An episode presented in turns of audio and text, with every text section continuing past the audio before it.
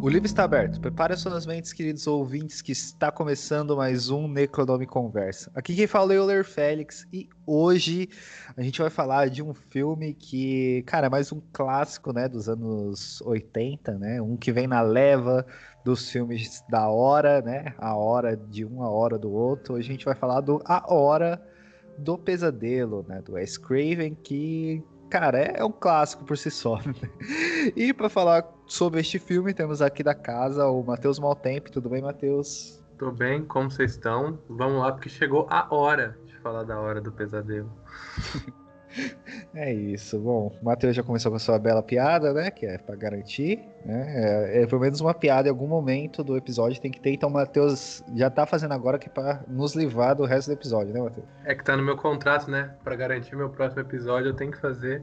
Vocês não conhecem o contrato, tá lá, tem que fazer uma piada. Se eu não fizer, eu não tô aqui. Ai, tá bom. Temos aqui também ele, o convidado, né? Ele já gravou, gravou com a gente sobre o Cemitério das Almas Perdidas, né? Lá do Saco de Ossos, da Hora do Espanto e de um monte de lugar. O Marcelo Miranda, tudo bem, Marcelo? Tudo bem, e como é um episódio sobre a Hora de, eu já vim diretamente do podcast A Hora do Espanto, então eu tô bem dentro do tema. Verdade. Eu vi é essa vindo, eu vi essa virando a esquina. Não, eu falei. Da Elm Street, não? Essa daí eu não vi vindo, não. Ah, olha lá. Não vai dormir, pô. Aí, ó. Mas é isso, gente. A gente vai falar sobre a Hora do Pesadelo, né? Do Wes Craven. E. Bom, antes da gente começar a falar do, do, do, do, filme, né? Só lembrando que a gente tem um padrinho, então se você quiser nos ajudar a manter o nosso site no ar, né? E tudo isso, nos ajude lá com uma doação é, contribuição, né, com até dois reais por mês, você já nos ajuda bastante, cinco reais entrando no grupo e tudo mais. É, bom. E onde que você pode ler sobre a Hora do Pesadelo também? Você pode ler no livro Melhor do Terror dos anos 80, lá, um texto do Maxon muito bom, né? Isso, comprem lá e aguardem que logo, logo no, é, logo logo já tem novidades. Aí. É, bom, vamos lá. A Hora do Pesadelo, né? Ele é o o filme, eu acho que todo mundo que gosta de terror, assim, já viu o filme, né? Acho que todo mundo, mesmo quem não gosta de terror, sabe quem é o Fred Krueger, né? Sabe quem é. E eu queria perguntar para vocês como é que é a relação de vocês com este filme, né? Porque comigo é diferente do, da maioria dos filmes de terror da minha vida, que foi assistindo. Meu primeiro contato foi com o SBT, né? A hora do pesadelo foi com a locadora, né? Perto da minha escola tinha uma locadora e sempre que eu saía da escola eu passava nessa locadora todo dia, assim, ó, basicamente todo dia eu passava lá para ver é, o que, que tinha de novo, né? E aí eu me deparei com a capa da Hora do Pesadelo e essa é a minha trajetória, assim, de como eu conheci este filme. E vocês aí? Pode começar, Marcelo. Como é que é a sua relação com a Hora do Pesadelo? É, bom, é, ela vem do SBT. Foi uh, de onde a sua não veio. A Hora do Pesadelo é um dos filmes que o SBT mais reprisava aí nos anos 90. E, e, eu vi em alguma madrugada, ou se bobear em alguma tarde, de, de algum desses milhares de programas de filmes que o SBT exibia, sei lá, sei lá, tela de sucesso, cinema em casa, é, não me lembro o nome dos, de um monte de coisa. Cine Belas Artes, é, né? tinha um monte de coisa, né, cara? É, a Hora do Pesadelo, eu acho que ele começou a proliferar na TV nos anos 80 já, né? Mas ele foi reprisado dezenas de vezes e eram sempre as mesmas cenas dos comerciais, né? Basicamente a cena do, da, da Nancy sendo agarrada na cama, sendo atacada na banheira, eles sempre repetiam essas cenas e o Fred Krueger dando alguma risada. Então eu lembro de rever esses comerciais com muita frequência e eu, eu não tenho memória de quando eu vi o filme a primeira vez, mas certamente eu revi na TV mais de uma vez e sempre dublado. Então a minha relação com o filme ela foi muito nesse sentido da TV, de comerciais e tal. Talvez eu só tenha visto o filme de fato com alguma consciência já mediada, né, pela crítica, pelas pesquisas, né, no som original e essas coisas todas, em DVD, que já era uma tecnologia melhor que os filmes da TV, muito tempo depois, né, quando eu já estava um pouquinho mais velho e retomei. Eu, eu lembro de ter tido um choque com A Hora do Pesadelo quando eu revi pela milionésima vez um pouco antes da estreia no Brasil do Inception, aquele filme do Christopher Nolan. É, por alguma coincidência muito bizarra, eu revi A Hora do Pesadelo na mesma época que o Inception estava em exibição nos cinemas. Então, eu vi os dois filmes na mesma semana. É, um por pura por puro fetiche, né? O Hora do Pesadelo, sei lá por que calhou de eu querer ver outra vez, aí eu botei o DVD e vi. E o Inception estava no cinema em 2010, 2011. E eu fiquei abalado de como o Inception gastava duas horas e meia para ficar fazendo uh, tentando emular uma ideia que já estava na hora do pesadelo de uma maneira muito mais perturbadora é, décadas antes. Então eu tenho essa memória muito forte. Acho que foi a primeira vez que eu me dei conta de como a hora do pesadelo era um filme para além de, um, de, uma referência oitentista e, e óbvio a abertura de uma franquia interminável, ele também era um filme muito visionário em algumas ideias que Hollywood foi absorvendo depois. É, e aí, né, todo mundo que gosta do Nolan vai, vai ficar bravo comigo, né? Mas, cara, é aquilo, né? O filme do Nolan não é, não é nem tão, tão difícil assim as coisas, mas ele coloca os diálogos de uma forma tão rápida, né? Ele coloca umas palavras gigantescas para fazer com que tudo fique mais difícil do que realmente é, né? E, cara, a Hora do Pesadelo é trabalho os sonhos muito melhor. Eu lembro que eu também fiz essa. Eu, eu, não. Acho que foi o quê? Foi no final do ano passado, assim. Eu tentei começar a fazer é, um texto, fazendo, fazendo uma. É, passeando um pouco sobre esses filmes que trabalham os sonhos, né? Tanto a origem. Né, é, teve outro que eu tava na minha cabeça, mas agora sumiu. É, o, o, ai, aquele do David, é, David Lynch, Ai, esqueci, da década Todos. de 90. Hã? Todos, Todos. né? Todos. Aquilo que trabalha o sonho do David Lynch. Todos. É todos, exatamente. Mas você deve estar falando da Estrada Perdida? Exatamente, esse mesmo, Estrada Perdida. Né? Eu, tava, eu tava fazendo um texto assim, né? E aí eu também eu revi, né? O Estrada Perdida, revi o Origem, e revi, né, do ano passado também, Hora do Pesadelo, porque tava na, né, nessa pegada de fazer esse, esse texto sobre essa estética dos sonhos, assim, né? Que eu acho que, que calha muito, né, fazer esse, essas comparações, assim, porque o, a forma como o Wes Craven ele trabalha, assim, né, além de, de, de tudo isso, né, que, que você falou no final aí, que é um filme que, que deu origem a uma franquia, é um filme que, que, que o personagem é muito forte, né, com o personagem do Fred e tal, tanto em relação de como ele fica na nossa cabeça, né, porque a, aquele personagem, aquela cara toda, to, toda desfigurada, né, aquela mão com, a, com, a, com as lâminas, isso faz com que fica muito na nossa cabeça, mas é um puta de um filme sobre sonhos, assim, né, cara? Eu acho que é muito legal.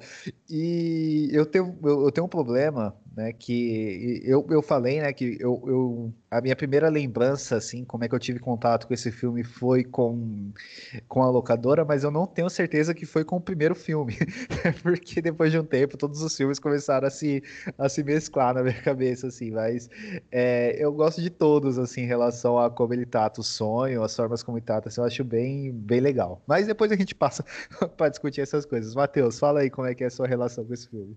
A minha relação com o Hora do Pesadelo é muito parecida com a do Marcelo também. Eu conheci o Hora do Pesadelo pela, pelo SBT. Na verdade, 90% dos filmes de terror que eu conheci, né? Conheci, porque assisti ou não assistia, porque eu tinha medo. Foi pelo SBT. O Tela de Sucesso era de sexta-feira à noite e o Cinema em Casa era os que passavam à tarde. Aí o Cinema em Casa, para mim, é muito é um filme que ficou marcado para mim no cinema em casa é o Retorno dos Mortos Vivos. E o Hora do Pesadelo é o que marcou para mim o Tela de Sucesso. O Tela de Sucesso é tanto Hora do Pesadelo quanto o Exorcista, que apesar de eu ter medo, eu tinha curiosidade. Então eu sempre estava ali zapeando pela TV, assistindo aquilo que não ia me fazer deixar acordado à noite, mas eu ia lá dava uma olhadinha na hora na, na, na tela de sucesso. Eu fazia isso muito quando tava passando a hora do pesadelo, porque eu tinha um pouco de curiosidade com esse filme. Não lembro, não foi o primeiro, isso eu tenho certeza. Eu acho que foi um dos últimos. Que até o dia que eu tava zapeando assim e caí bem numa cena em que o Fred atravessa o peito de um caminhoneiro, se eu não me engano. E isso daí já foi suficiente para eu não conseguir dormir, porque o Fred era uma figura que me causava muito medo quando menor. Conhecia ele e o Jason, mas para mim o Fred era pior justamente por causa dessa estética do sonho aí. Eu acho uma covardia imensa ele ir atrás de você no sonho. Acho muito legal, inclusive, essa ideia.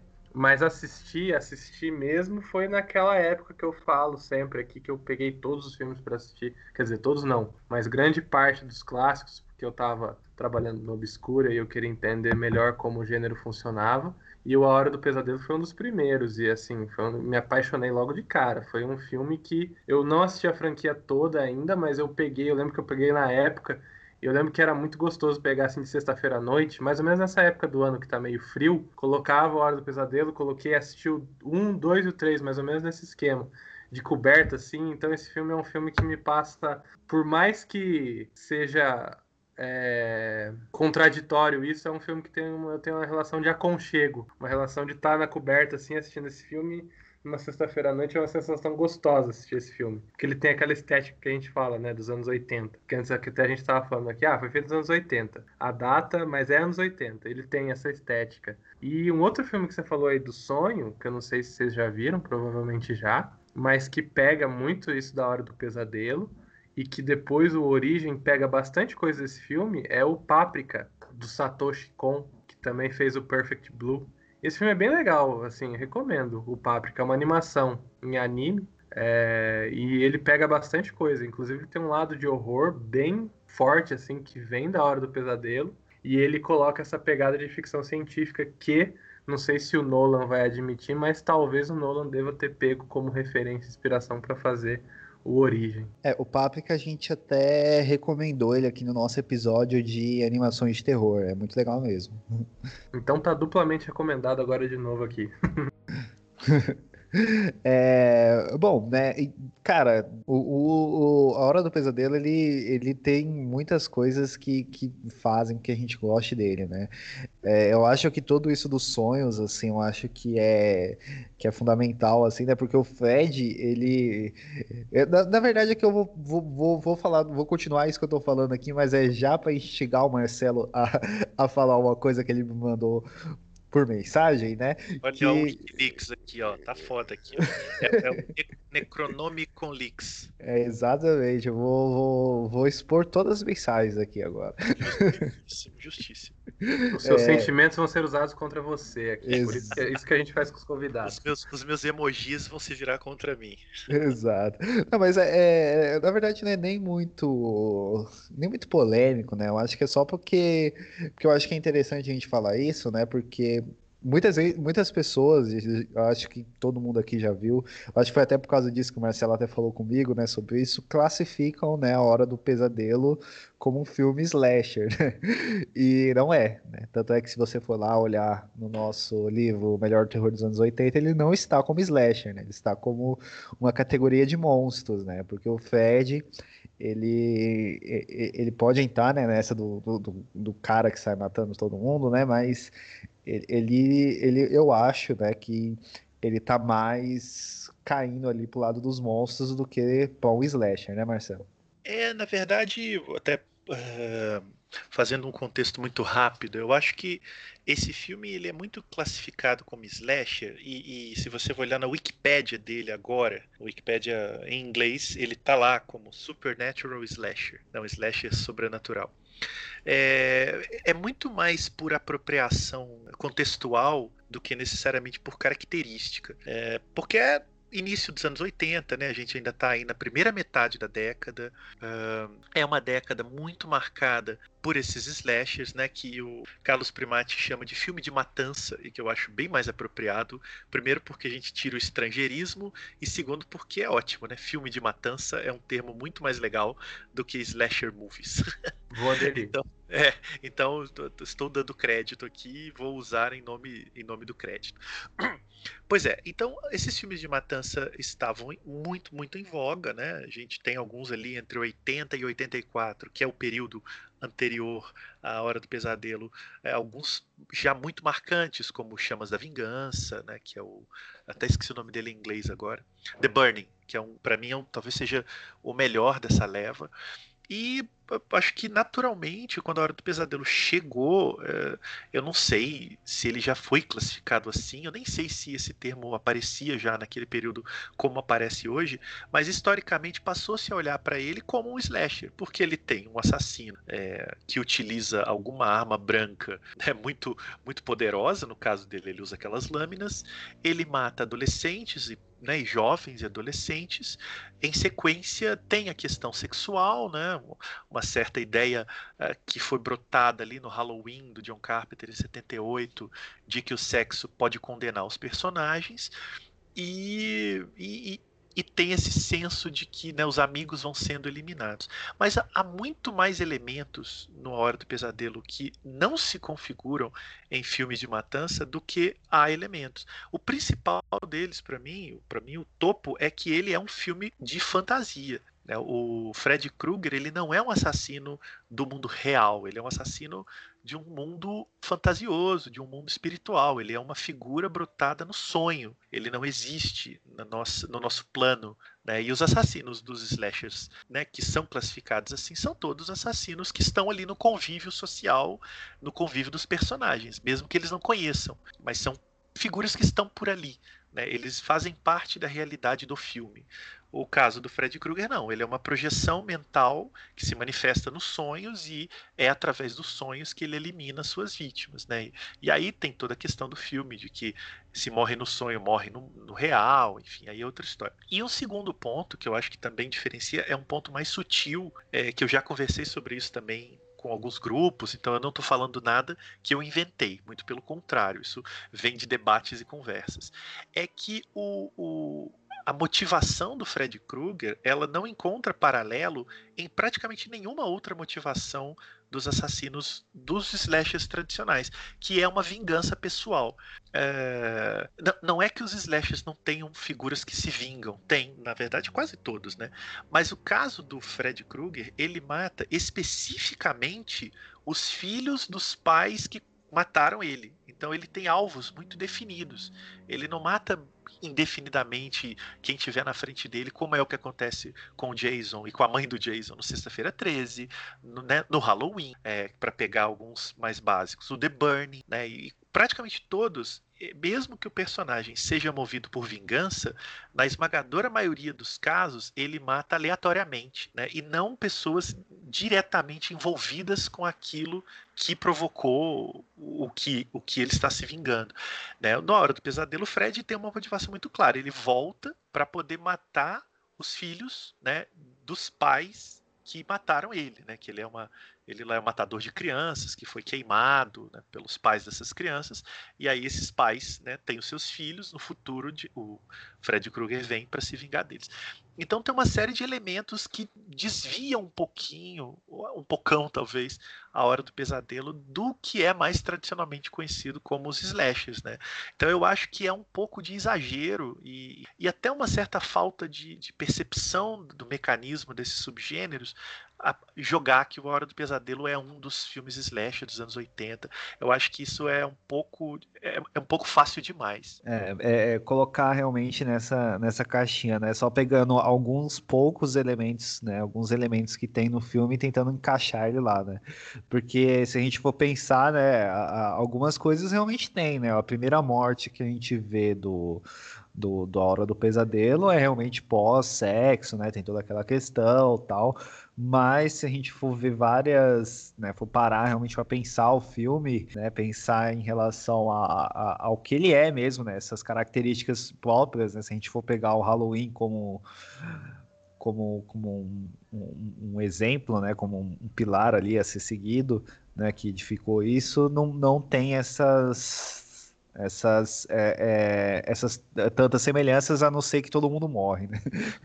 É, e existem algumas relações também que são formadas é, com, alguma, com alguma propriedade né, né, na hora do pesadelo. Os personagens eles transitam, eles fazem planos e eles precisam entender o que está acontecendo ali e, e, lidar com esse mundo fantástico que é o mundo do sonho. Eles têm que mudar de dimensão. E isso é absolutamente anti, anti filme de matança, né? Em que o que, o que conta de fato é, é, é a, a, elaboração criativa das cenas de morte e esse acúmulo maior e maior e maior de corpos. É, e, e, tem algumas outras pequenas coisas que não vão aparecer na hora do pesadelo para ele ter essa classificação. É, é, por exemplo, é muito mais comum que os filmes dessa época, né, classificados como slashers, girem em torno de datas comemorativas. O Hora do Pesadelo não tem isso. É, é, é, muito comum também que os jovens estejam isolados num campo, num acampamento, num trem, barco, seja onde for. A Hora do Pesadelo também não tem isso. Não é que todos os slashers sejam assim, mas o, o, a, o que vai definir um subgênero como esse é a recorrência, né? é, é, a quantidade de vezes em que a mesma coisa acontece. É isso que define. E nesse caso, a recorrência maior dos elementos do slashers não encontram paralelo no Hora do Pesadelo. Então é por aí que a gente consegue em alguma medida, né, arriscar dizer que ele não exatamente é um filme de matança. Sim. A gente pode pensar que está acontecendo uma hibridização aqui, talvez, então onde os, ele os elementos slasher eles acabam pingando na hora do pesadelo, mas não o definem assim como um slasher. Eu acho que sim, eu acho que o Wes Craven estava muito consciente do que estava fazendo, né? O roteiro é dele também, e ele, ele já era um veterano, esse é o sexto filme dele. É, ele já vinha fazendo filmes desde os anos 70, né? Então ele, ele, ele estava bastante consciente do, do, do, meio onde ele, onde ele trabalhava. O Wes Craven tem uma história muito curiosa, né? não uma história específica, né? a história dele é muito curiosa, porque ele nunca foi um realizador que quisesse se vincular ao gênero do terror. É, ele, ele, ele não, não vou dizer sempre, mas ele tinha uma visão de que o gênero do terror não daria a ele a legitimidade artística que ele queria. É, só que ele foi fazendo filmes e ele sempre trabalhou primordialmente no cinema independente. Então ele foi fazendo filmes e né, um filme fazia sucesso, eles chamavam ele para outro e, e, invariavelmente eram filmes de terror. Né? Mas, por exemplo, o primeiro filme dele, que é o The Last House on the Left, é, no Brasil chamado Aniversário Macabro, esse título extravagante, ele é um remake de um filme do Bergman, que é A Fonte da Donzela. Então a referência do Wes Craven era o cinema sueco, né? O Ingmar Bergman, que talvez naquele momento ali fosse o maior nome em atividade no cinema europeu. A gente está falando aí do começo dos anos 70, a Fonte da Donzela, eu não me lembro se é 60 ou anos 50, agora eu não me lembro. Mas ele vai fazer um remake né, em, forma de, em forma de filme de em forma de thriller meio sujo, né, um filme muito violento, muito perturbador, da Fonte da Donzela, que é um filme perturbador, que é um filme de horror, né, no estricto senso aí dele, mas a referência dele é essa.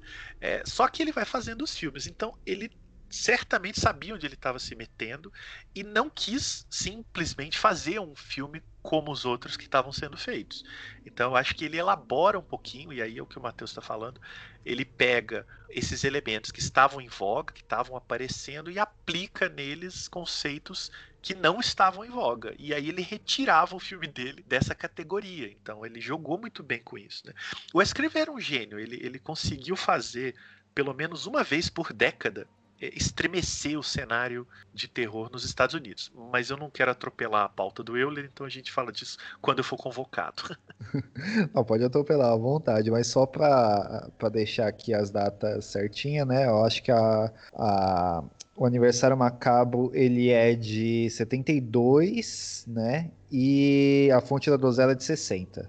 A fonte da dozela eu, eu, eu lembro um pouco mais que eu revi recentemente, mas é, a, a, o Aniversário Macabro acho que faz muito tempo que eu não vejo, assim, até deu, até deu vontade, porque hoje mesmo eu já tô com vontade de rever a Hora do Pesadelo 2, né, e pegar para terminar de rever os Pânico, né, porque é, é, quando a gente começa a ver, e é engraçado quando a gente pega para ver o Pânico, né, pelo menos um 1, você vê lá o Wes a, ele, ele se auto-elogiando, né, colocando o zelador com a roupa do Fred, então, é muito engraçado.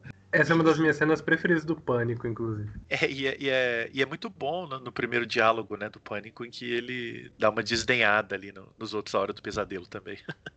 Sim, cara. Assim, e eu acho que, que rever Pânico também é. é, é eu, eu revi só o 1 e o 2 ano passado, eu tenho que terminar de rever, porque eu gosto de todos também.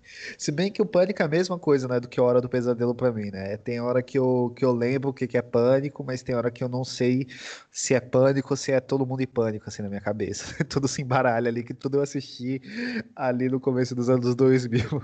Todo Mundo em Pânico é uma paródia muito direta, né, do pânico, então as cenas se confundem mesmo.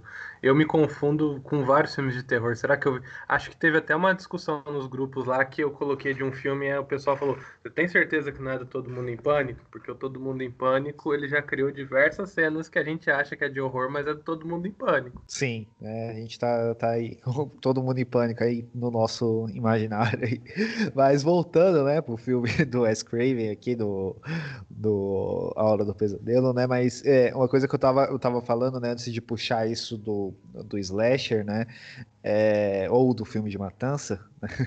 trazendo pro brasileiro aqui, é, é que o, o Fred, né, ali, né, ele nasceu, mas ele, ele criou uma, uma proporção muito grande, né? Porque a gente tem né, vários filmes aí que, que acabaram, né, chegando na é, nessa franquia interminável, assim, né? Mas foi muito pela, pelas características que eu até citei aqui no começo, né? Que é, ele acabou se tornando quase que uma, uma ele realmente se metamorfou, se eitou aqui na, no mundo, né? Porque tipo ele, ele tomou, né, toda, toda, toda a, atenção por causa desse filme, né? Eu acho muito foda, assim, eu gosto. Eu gosto na maioria de tudo que tem o Fred, assim, eu gosto pra caramba, né? Se bem que eu não, não jogo muito.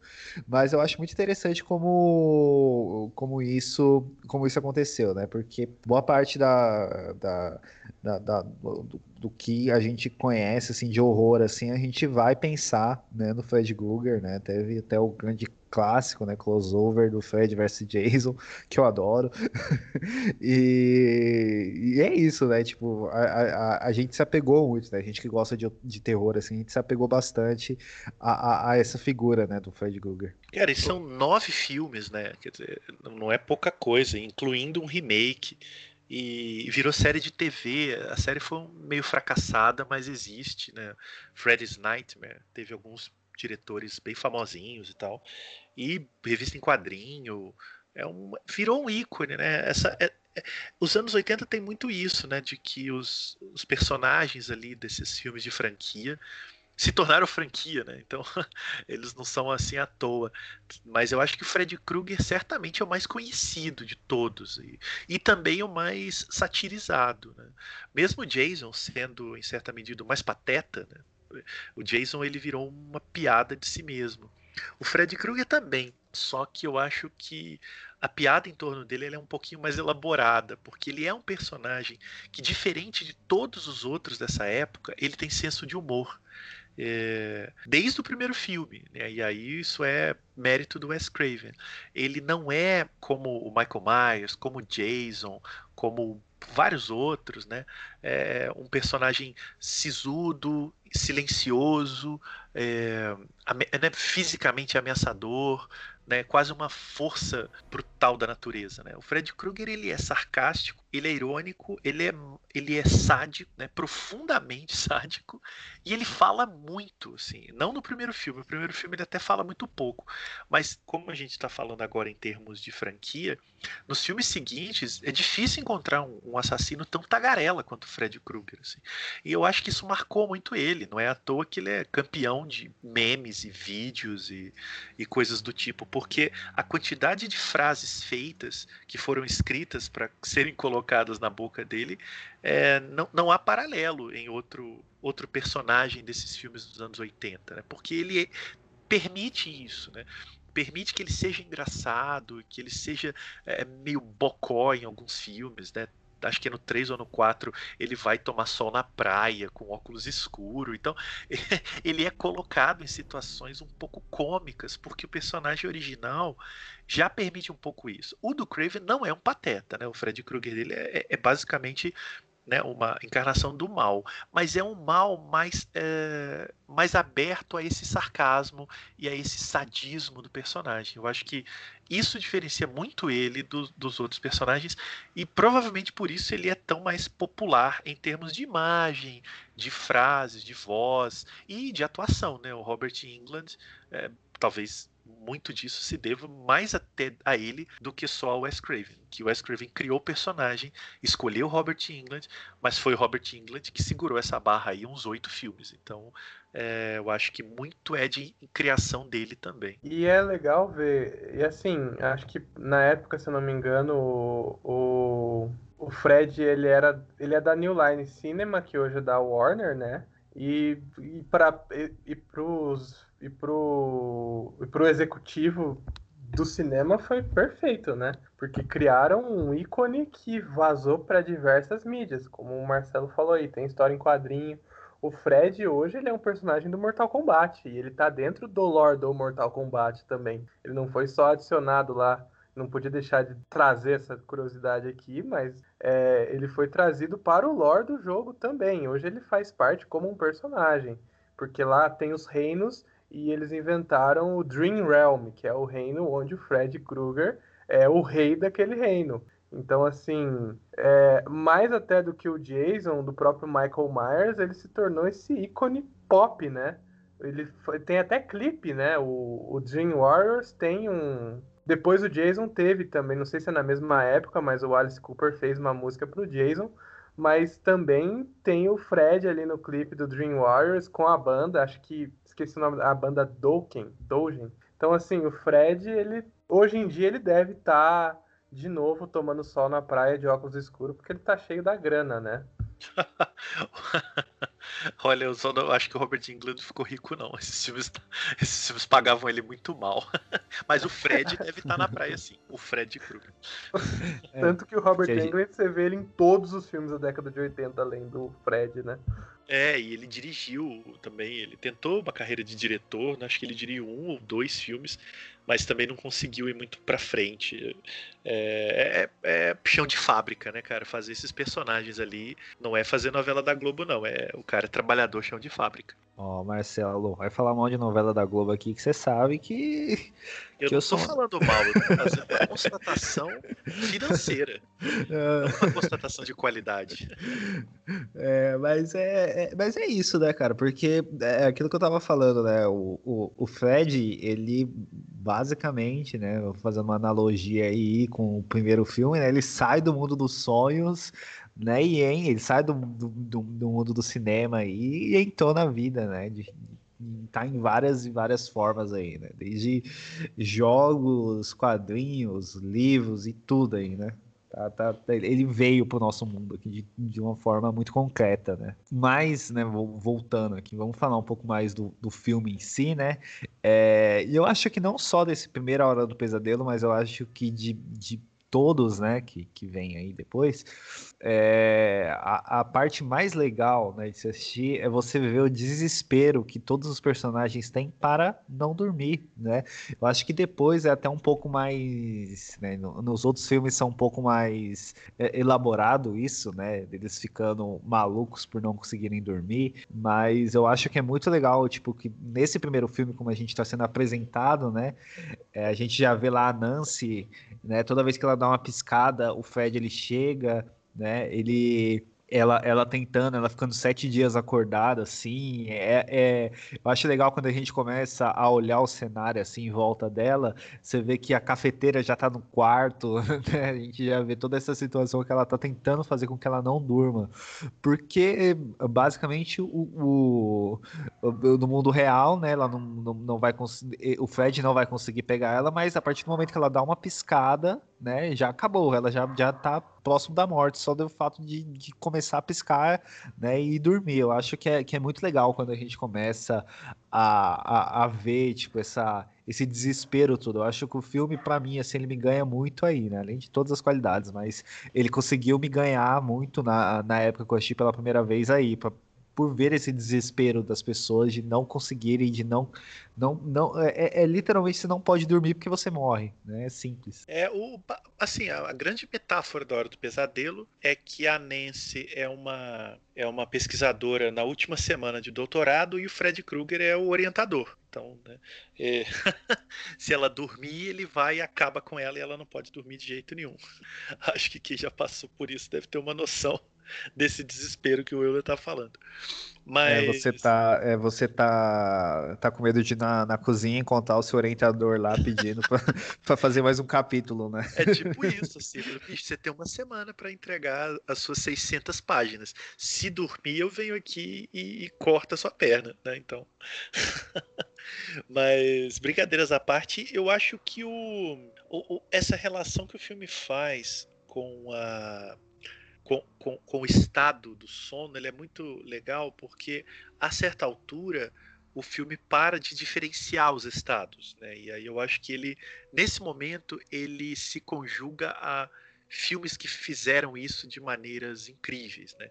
O Euler já citou alguns do começo aí, filmes posteriores, inclusive, como Estrada Perdida, é, mas eu diria, inclusive, filmes do Luiz Buñuel, assim, mais antigos, como O Discreto Charme da Burguesia ou O Fantasma da Liberdade, que em alguns momentos, né, o sonho, a realidade, a vigília, sabe, aquele momento em que se está ou não dormindo, eles não importam mais para a imagem, né, para a narrativa, eles são incorporados, né? E, e também são filmes que usam muito, né, como elemento aflitivo, essa ideia ideia do sonho que está é dentro de outro sonho, né? Esse esse miserabime aí, né? Esse abismo de sonhos em que você né, acha que está sonhando e na verdade está acordado, mas aí esse acordado é um sonho, essa mistureba toda que o filme não faz mais questão de esconder. Então a Nancy pode estar tá caminhando e de repente ela descobrir que está no sonho, né? ou achar que está no sonho e na verdade está acordada. Eu acho que o filme trabalha isso muito bem, é uma habilidade grande do Wes Craven e uh, é um dos filmes pioneiros no bom uso de efeitos visuais em filmes de terror, né? A gente, Matheus citou a New Line, né? Era uma empresa do Robert Shea, que é um cara que deu oportunidade para muita gente do meio, né, uma empresa independente na época, que bancava filmes que nenhuma outra empresa, nenhum outro estúdio queria bancar. E, e, e, uma das coisas que tem de criativo na hora do pesadelo são os efeitos visuais, que diferenciavam também né, em tudo dos filmes de matança mais tradicionais, que basicamente é, reproduziam ou, ou, tentavam emular mortes extravagantes, mas basicamente em torno de violência, né, violência contra o corpo. E a Hora do Pesadelo é criada uma ideia de um sistema de sonho. Né? Então você não cria só a maneira criativa de um personagem aparecer morrendo, mas um mundo inteiro por conta dessa morte. Então, é uma cama que vira uma areia movediça, é uma escada que afunda, é uma banheira que te puxa, é uma parede que sai do né, que sai da, da, da, pintura. Enfim, todo o cenário se torna um, um ambiente mortífero, né? não é só o ataque do, do, assassino. Isso era um diferencial também, e eu acho que né, A Hora do Pesadelo, que é um filme muito, muito barato, é, ele consegue resolver isso muito bem. Mas o Hora do Pesadelo foi feito com um milhão de dólares, né? Que para a época era, não era, já não era muito. Né? Hoje então é absolutamente irrisório em termos de produção. É, e, e, isso, né, do, da forma que ele, que ele foi feito assim é, é muito interessante porque é, o único elemento que você consegue diferenciar na tela, né, de que é um sonho é quando eles vão para aquele para aquela espécie de, de fábrica né, que eles estão ali, né? Porque de resto eles estão andando numa cidade, na escola, né? E aí, é ok, né? Que a gente tem um corpo falando ensacado, né? Mas são, são cenários da própria vida real, né? Não tem nada nada de muito extravagante, assim, que você fale, não, isso é um sonho de verdade, né? É realmente uma forma de, de confundir, né? Tanto o, os personagens, né? Eles, eles sabem que estão dormindo, mas é, estão ali, né? E também não é uma, uma coisa muito cara, né? Ele simplesmente coloca lá que a pessoa tá dormindo e tá no cenário normal, né? Tá a mesma coisa. E é o primeiro filme que o Despertador vira um herói, né? Quem diria, hein? Tem um detalhe muito legal no, na hora do pesadelo que o Euler estava comentando sobre o quarto da Nancy, de ter uma cafeteira. Ela tem umas três cafeteiras, eu acho que no final eu acabo dando muita risada que ela tinha uma cafeteira debaixo da cama, depois que o telefone quebra. Eu acho assim incrível. É, você mostra como a pessoa, como a Nancy está perturbada mentalmente ali, a ponto de a, a casa dela parecer um quarto do Castelo Ratimbum. Mas um detalhe que eu acho muito legal, assim que não é tão sutil, mas ele indica muita, ele dá muita construção de personagem é a mecha branca que a Nancy tá no final do filme, que fica muito claro a quantidade de estresse que essa menina tá submetida, que ela tem o que 17, 16 anos, eu acho, a personagem, ela já tem uma mecha branca gigantesca na cabeça de cabelo. Então, assim, é o que todo doutorando vai ficar com os cabelos. É outra referência ao doutorado, né? Que todo doutorando sai de cabelo branco. E aliás, você citou a Nancy, a gente tem que né, citar a presença da Heather Langenkamp, essa atriz que marcou os anos 80 fazendo a personagem Nancy, e a presença, se não for o primeiro, mas um dos primeiríssimos trabalhos de um jovem e hoje cancelado Johnny Depp. Faz ali o namorado dela, né, uma participação bem marcante, já, já é perceptível ali que ele era um ator carismático, bem melhor do que os colegas de elenco né, que estão ali ao redor, e que na época foi escolhido por um teste, né, ele está bem novinho, ele faz o namorado dela, que é o cara que segura a onda ali de ficar acordado o máximo possível. Então a dupla de protagonistas do Hora do que Pesadelo. não é nada, né? Porque toda hora que é ele ficar acordado, ele não fica. Não, ele é o, ele é o parceiro incompetente, né? Assim, a heroína Sim. do filme é ela. Ele fica, ele até tenta, né? Mas fracassa miseravelmente. As e... duas vezes que é necessário, né? Ela tá lá e ele fala: não, a única coisa que você tem que fazer é ficar parado aqui, sentado. e, e, caso eu tiver tendo pesadelo, você me acorda. Aí, cara, aí beleza, dou a corda, manda pra casa, tá? Tal. Aí tá do outro lado, ó, não é para você dormir, tá? Você não dorme. Você me acorda meia-noite, tá? Meia-noite, você me acorda. O que, que ele faz? E, e modo. É, é, mas, assim, é interessante isso, né? São dois personagens é, um pouco acima da média da média desses filmes e o Robert England, né, brilhando ali o tempo todo. Agora, é, é, duas curiosidades de bastidores, assim. Uma é que o Sexta-feira 13 revelou Kevin Bacon. Então, esses atores dessa geração aparecem muito nesses filmes. É muito comum encontrar uma cara conhecida nesses filmes de matança. Por exemplo, The Burning, de 81, tem o Jason Alexander, que anos depois ia fazer o melhor amigo do Jerry Seinfeld no seriado. Né? Então, essas figuras aparecem nos slashers e depois elas seguem carreiras absolutamente é, distintas dessas, dessas aparições, né? em alguns casos. E um outro é que o, o Johnny Depp foi escolhido para fazer esse papel Nightmare on Elm Street, né, na hora do pesadelo, é, meio por acaso. Ele não ia fazer o teste, mas ele foi acompanhar o teste de um amigo dele na época, que é o Jack Early, que acabou, acho que não rolando. O Jack Early, décadas depois, seria o Fred Krueger do remake de 2010. Então você vê que tem, tem caminhos que estão traçados de alguma maneira. Que o Jack Early deve ter ficado muito puto com o Johnny Depp, né? Pô, cara, você só foi me acompanhar e você ganhou o meu papel, irmão. Porra é essa, cara? É, eu não sei os detalhes dessa história, mas eu creio que foi isso aí mesmo. Mas se eu não me engano, é o primeiro filme do Johnny Depp, tanto que ele é, no crédito, é introduzindo Johnny Depp isso. como o personagem dele lá. E uma pergunta, assim, porque eu tinha, agora eu vou entrar, vou voltar à minha posição de graduando em comunicação social. É, mas a, a Nancy seria uma Final Girl, pensando que o Hora do Pesadelo não é necessariamente um slasher, mas a Final Girl também não está necessariamente ligada, a, ó, repetir necessariamente duas vezes, que péssima redação. Mas que a, a figura da Final Girl também ela pode aparecer em outros filmes de terror, em outros subgêneros, ou não. Cara, eu confesso que eu não, não saberia responder, assim, eu, eu não sou um grande entendedor do conceito, até defendido em alguns livros do significado da Final Girl, mas se a gente for pensar que é a sobrevivente né, de uma série de mortes elaboradas ao longo do filme, eu acho que sim.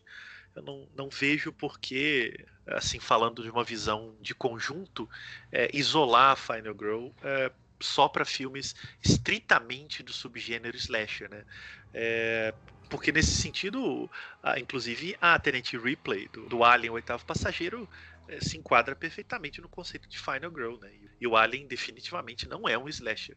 É, então eu acho que caberia. Agora, se houver estudos mais de recortes mais específicos que identifiquem a Final Girl como a, né, a personagem feminina que enfrenta todos os perigos e, e ameaças e sobrevive no final de filmes slasher, aí eu não colocaria, não considero. E eu né, apontei aqui caminhos de que eu não acho que a Hora do Pesadelo possa ser considerado slasher, aí eu acho que ela não seria. Então acho que vai depender muito do, do ponto de vista do recorte que você faz. É, eu acho que tem é, alguns elementos assim, né, de, de outras personagens, né, de que, que, podem ser mais concretamente atribuídas à, alcunha de Final Girl, mas é, eu também eu, eu, eu, vou dizer que eu não sei responder. eu não sei, não vou nem me arriscar a dizer que sim nem que não, mas é, eu acho que assim há, há, há similaridades entre ela e outros filmes que a gente tem certeza que, que é de fato né, uma, uma personagem Final Girl, mas não sei dizer também. Não, não, não, não tenho tanta certeza para afirmar isso. É, tanto que até essa discussão do subgênero do, do, do Hora do Pesadelo, eu acho ela muito boa pra gente falar sobre isso, até porque subgênero é o meu calcanhar de Aquiles em qualquer área, como é a, a do horror, é a que eu pretendo estudar, é a que eu estudo, para mim é meu calcanhar de Aquiles ali. Porque assim, eu me confundo no subgênero. É uma coisa, e aí eu tava pensando, vocês estavam falando dessa questão do A Hora do Pesadelo, e eu concordo com os pontos que foram colocados aqui, mas eu fiquei pensando, poxa, é, a Nancy seria uma Final Girl. Até fui dar uma olhada aqui rapidamente para ver se a Final Girl era estritamente do Slasher, mas também não sei. Mas eu acho que a gente pode pensar nela como uma Final Girl, assim como a Ripley, né? E ela não é só uma Final Girl, ela é uma precursora do estilo Esqueceram de Mim, porque ela faz um trabalho muito melhor que o Macaulay Culkin no final. Bota martelo, bota, tira ali a lâmpada para explodir. É, se fosse ela, se tivessem esquecido ela, o, a galera que ia invadir a casa no Esqueceram de Mim teria todo mundo morrido, né? Porque ela bota uma marreta para bater na cabeça do Fred. Eu fiquei pensando nisso, eu falei, poxa, a Nancy ela tá no Esqueceram de Mim também, que ela faz um monte de armadilha pro Fred nesse nível, assim. Só que eh, você tava falando aqui, eu acabei. Né, eu, eu, terminei de rever o filme hoje, né? Faz que faz algum. Eu terminei de rever às 7 horas, né? De hoje, da gravação. E assim, a gente tá falando, né, que, que é, é, ela de fato ela sobrevive, né? Mas é, é, engraçado que o final ele deixa aquela dúvida também, né? De que se ela vai sobreviver ou não, por causa daquele finalzinho, né? Da, do carro, assim. Mas eu acho muito legal também isso. Olha, uma pesquisa rápida aqui me, me confirmou que a principal estudiosa do conceito de Final Girl, que é a Carol Clover, ela cita no, no livro dela, que é um livro referência até desse assunto, né? Que é o Men, Women and Chainsaws, Gender in the Modern Horror Film, que é, seria Homens, Mulheres e traduzindo para o nosso português, homens, mulheres e serras elétricas, já que o massacre da Serra Elétrica que virou isso, né, Serra Elétrica, né, o gênero no filme de horror moderno, que a Final Girl é a sobrevivente da matança, né? A maioria está no slasher, mas não só, tanto que ela lista Ripley, que a gente já falou, e a própria Nancy da Hora do Pesadelo. Então, se a gente fosse basear nos estudos da da Carol Clover, que é uma referência mesmo, esse livro, a gente pode dizer que sim, Matheus, pode dormir tranquilo, mas não dorme muito não, porque você não será o Final Man. Eu vi essa piada vindo também quando você falou pode dormir tranquilo. Então, eu, tô achando, eu tô achando que a gente tá sendo muito comedido nas piadinhas de sono, pesadelo e tal. Então, eu me dei o direito. É. Eu acho importante pontuar o quanto Wes Craven é um nome uh, fundamental para a evolução aí do gênero terror em todas as décadas, desde os anos 70, pelo menos um filme por década, até o Wes Craven morrer, né? Ele morreu acho que em 2011, é, ou, ou algo próximo, é, de alguma maneira alterou o rumo da década. Então, em 72 ele já começa né, chutando a porta, ele faz o Aniversário Macabro, que a gente já falou aqui, The Last House on the Left, que é um filme que funciona como um precursor do próprio Massacre da Serra Elétrica, o filme do Toby de dois anos depois. Porque ele tem uma filmagem que, que incorpora a, a, estética documental, era uma coisa não tão comum para o gênero do terror, sempre muito focado em elaboração narrativa, no visual e coisas do tipo. E o Aniversário Macabro chega com uma câmera na mão, ele foi filmado em película de baixa definição, o, o filme todo se parece um, como se ele tivesse de fato documentando situações, ainda que seja muito elaborada narrativamente e tem até alguns momentos de comédia também, ele não, não se priva disso, mas ele é um filme que perturba justamente pelo choque de real que ele tem na estética. Então isso abriu caminho para outros filmes fazerem isso também. É, esse choque funciona, esse choque causava perturbação, a ponto da publicidade do Aniversário Macabro ser uma das mais geniais da história. É, eu recomendo aí que o ouvinte procure no YouTube o trailer do filme The Last House on the Left, e assista o trailer, que é basicamente algumas cenas um pouco indefinidas do filme e, e, e uma voz é, em eco que fica repetindo It's only a movie, it's only a movie, it's only a movie. É apenas um filme, é apenas um filme, é apenas um filme. Indefinidamente, né? Tanto que isso virou um mote, né? Do cartaz, inclusive. It's only a movie. É, ou seja, ele, é, o filme é tão realista e tão brutal que eles trabalham no marketing, né? Essa ideia de que é só um filme. Então eu acho que isso foi fundamental para o rumo que o cinema de terror americano seguiu nos anos 70, né, desembocando aí numa obra-prima, que é o Massacre da Serra Elétrica, mas abrindo caminho para centenas de outros filmes que também é, vão usar esse choque de realidade como efeito de perturbação. O próprio Wes Craven vai repetir isso em 77 com o Quadrilha de Sádicos, que é o The Hills Revise, que ele repete essa estética, então ele mesmo se aproveita da, da, da, própria criatividade. Nos anos 80, a gente está aqui fazendo um programa todo sobre isso, né? Ele faz a só, Só para só fazer nossos ouvintes aqui irem assistir o Aniversário Macabro, que é um filme muito legal. A gente vamos gravar em algum momento. Ainda esse ano a gente grava sobre ele e o Marcelo já está até convidado aqui para a gente falar sobre este filme. Já, já fazer o.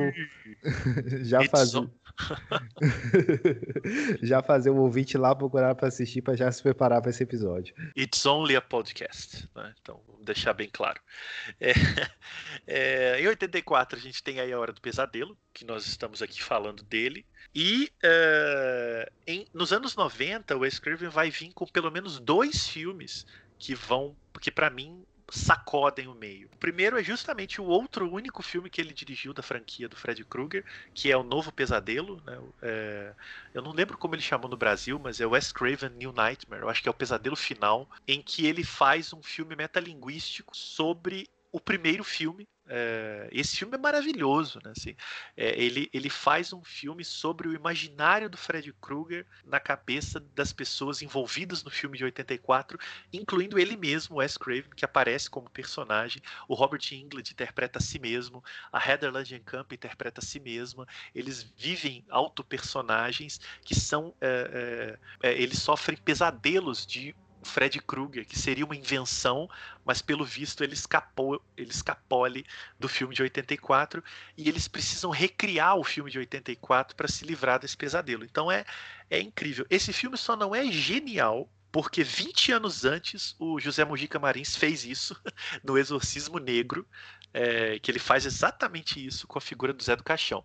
Então, se o Wes Craven não viu o Exorcismo Negro, é, ele só repetiu uma ideia que o Mojica já tinha feito. Se ele viu, ele plagiou. Então eu não estou aqui para criar polêmica, vamos adiante. e em 96, né, dois anos depois do Novo Pesadelo, o Wes Craven volta a fazer metalinguagem com Pânico. Eu também acho que eu não vou me deter muito nesse filme, porque o Euler está né, fazendo as suas maratonas, tem programas sobre eles, vai ter outros, tem certeza. Então, mas basta dizer que o Pânico em 96 ele reconfigura completamente o cenário é, do terror americano que estava ali num momento de baixa, né, com pouca repercussão, e ele retorna né, ao, a, a, uma certa reapropriação dos conceitos do slasher, é, se utilizando ali de um, de um, de um manancial de referências e de abordagens muito, é, muito novas, e, e, especialmente vindo de um diretor tão veterano, é um filme muito, muito é, arrojado. Então ali você tem um novo estremecimento do, do gênero nos anos 90.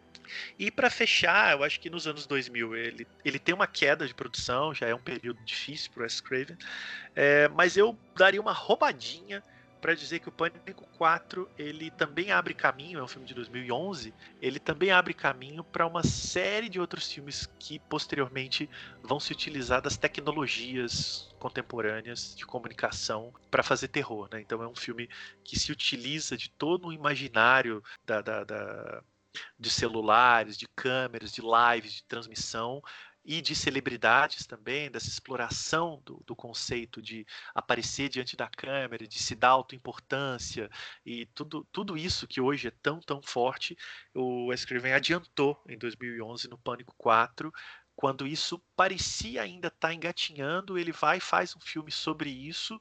O filme é absolutamente perturbador. E dez anos depois, aquele filme parece ter adiantado em uma década uma série de elementos que a gente vê hoje pelo Instagram, pelo TikTok, sei lá por onde, é, mas que já estavam sendo refletidos por ele em 2011. Então é um realizador que sempre foi muito inquieto e que, que sempre se moveu por novidades, né? E nunca ficou repetindo e repetindo as mesmas coisas. Tanto é que o próprio Hora do Pesadelo ele só dirigiu o primeiro e uma derivação. E o Pânico, ele sempre topou fazer as sequências porque ele sempre pôde inserir novos elementos. E aí, para fechar esse elogio aberto a ele, é, eu acho que o Pânico é a única franquia dessas grandes franquias de terror em que todos os filmes são do mesmo diretor. É difícil, se não raro, não, perdão, é difícil, se não impossível, encontrar né, um, dois, três e quatro dirigidos pelo mesmo nome. É, e o Pânico, é, eu não sei você, assim, né? Mas eu gosto muito de todos, assim. Eu acho que ter essa consistência do mesmo diretor podendo fazer essas várias sequências assim é, é um fator muito importante, né? Ele tem essa tanta essa liberdade para colocar os próprios elementos dele nos, nos filmes, né? Mas, é, cara, é um filme... É, é, é mesmo que, que a gente tem essa dificuldade, né? Entre Pânico e Todo Mundo em Pânico mas ainda assim, todos eles, né, pelo menos esses que eu tô revendo, são filmes que são realmente muito bons, assim. São filmes que, que valem a pena você parar para ver ele, assim, no dia de hoje. Cara, todos os quatro pânicos, eles acrescentam algo novo ao anterior. E eu não falo só de roteiro, de, de metalinguagem, nada disso não. Mas de maneiras de se aproximar daquele material. Assim. Então ele, o Escrever sempre dava passos além para elaborar ainda mais coisas que já eram muito elaboradas. Então é, é um crescendo. Mesmo três que muda o roteirista, né? Sai o Kevin Williamson e entra um, um outro roteirista. É, e, e, por isso o filme, ele, em alguns aspectos, ele parece um pouco diferentão do 1 um e do 2 e até um pouco do 4. É, mesmo o 3, ele é um filme que ele é uma espécie de New Nightmare do Wes Craven, né, com o Fred Krueger. Ele retoma o primeiro filme para reconfigurar todo o imaginário em torno dele. Então ele está ali fazendo um filme sobre ele mesmo, assim, né? E quando ele vai voltar no Pânico em 2011, muito tempo depois, quando ninguém achava que ia ter outro filme, ele volta a fazer isso de novo. Então ele faz uma espécie de sonho dentro do sonho dentro do sonho. Então é, eu acho que é uma, é uma sequência de quatro filmes absolutamente é, é intocável, intocáveis. Assim. Eu, não, eu não gosto é nem consistente, de pensar, né? É, muito consistente. como franquia simplesmente. Eu acho que franquia é diminuidor nesse caso, porque são filmes de um mesmo autor que trabalham os mesmos motivos e vai elaborando. Ele não é derivação em torno de si, que é o que define uma franquia, né? A derivação.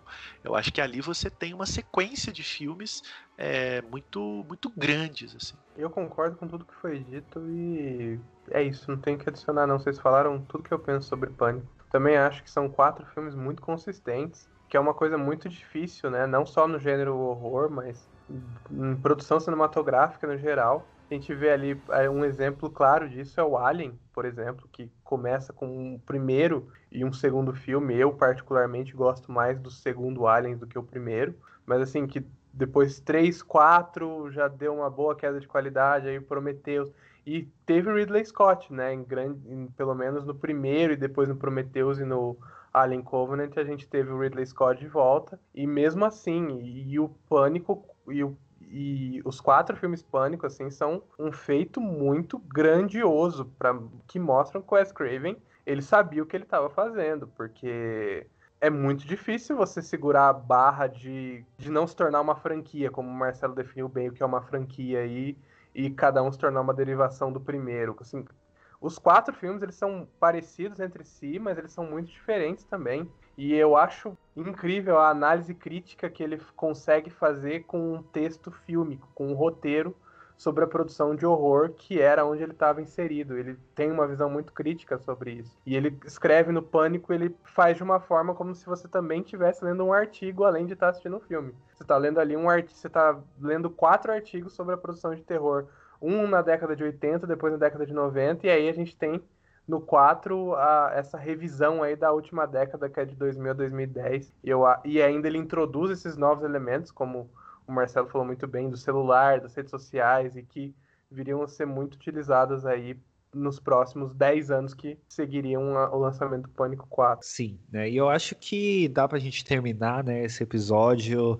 Né, a gente falou sobre muita coisa, a gente não não se conteve só, né, no, no, no, filme da Hora do Pesadelo, mas eu acho que nem tinha como, né, porque tanto o Fred quanto a franquia da Hora do Pesadelo, quanto o Wes Craven mesmo são são são assuntos que com certeza passariam, né, por aqui. E foi um, acho que um, que um papo bem mais enriquecedor do que se a gente só focasse sobre o filme, assim, né? Até porque tem muita coisa já sobre o filme, né? se você for ver aí, o que mais tem é textos, vídeos, podcasts sobre a Hora do Pesadelo, né? Então... Cara, e tem um livraço lançado pela Dark Side, né? Inteiramente Sim. dedicado ao filme. Eu acho que não aquele livro, assim, depois daquele livro, realmente não tem mais nada a dizer de, de firula do filme, né? O resto a gente, em alguma medida, pegar o filme e lidar com ele é, como fenômeno, né? Então, assim, o que, que, esse filme significa hoje? Que, que, eu acho que é um pouco o espírito aqui da conversa.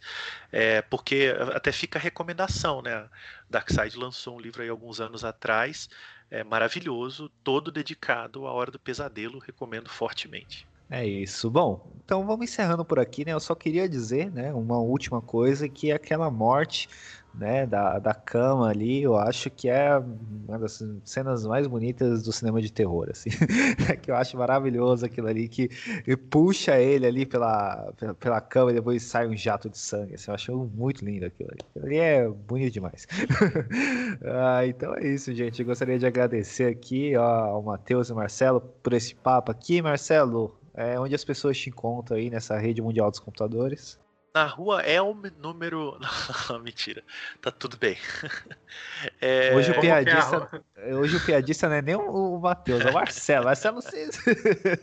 vocês me deixam com muito bom humor, muita vontade. Aí eu já boto o pé no sofá, abro a geladeira, uso o banheiro de porta aberta. É assim. Fica à vontade. Fica, ficamos muito felizes que você se sente assim.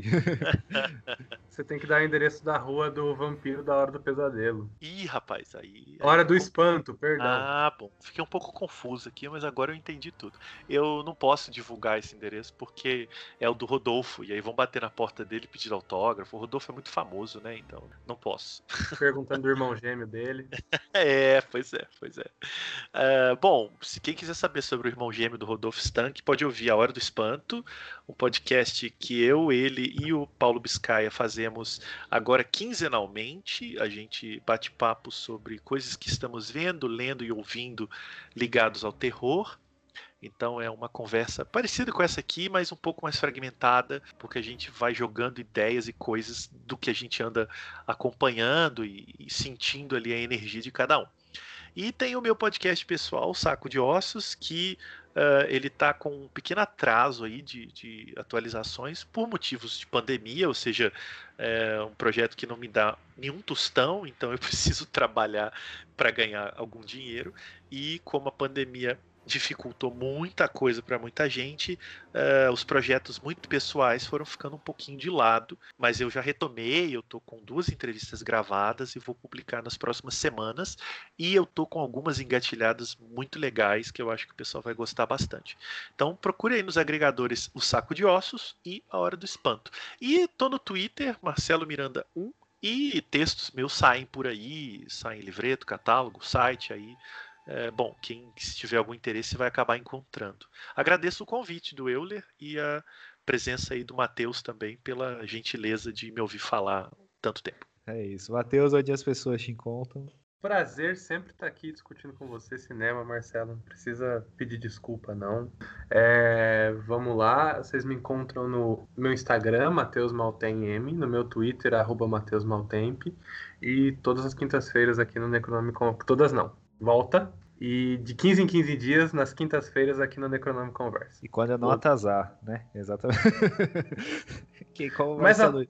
Como o Marcelo disse, a vida, né? O podcast ainda não, o, o, por enquanto eu tô conseguindo pelo menos pagar a hospedagem, então tá muito bom, já tá bom demais, né? Então, por enquanto, enquanto eu não ganho muito com isso ainda, não sou rico, não, a, o Spotify ainda não me paga ainda, então, tá bom. Na verdade, é a gente que paga o Spotify, né? Porque a gente dá conteúdo para eles em troca de nada. Exatamente. Mas a Magazine Luiza tá de olho aí, hein? Vamos é ver isso. Comprar. olha aí, Magalu, olha pro Euler. É isso. É isso, galera. Eu vou acabar assim mesmo. Nem sei o que vai pro áudio final, não, dependendo de como tá o meu humor do dia. Então, tchau.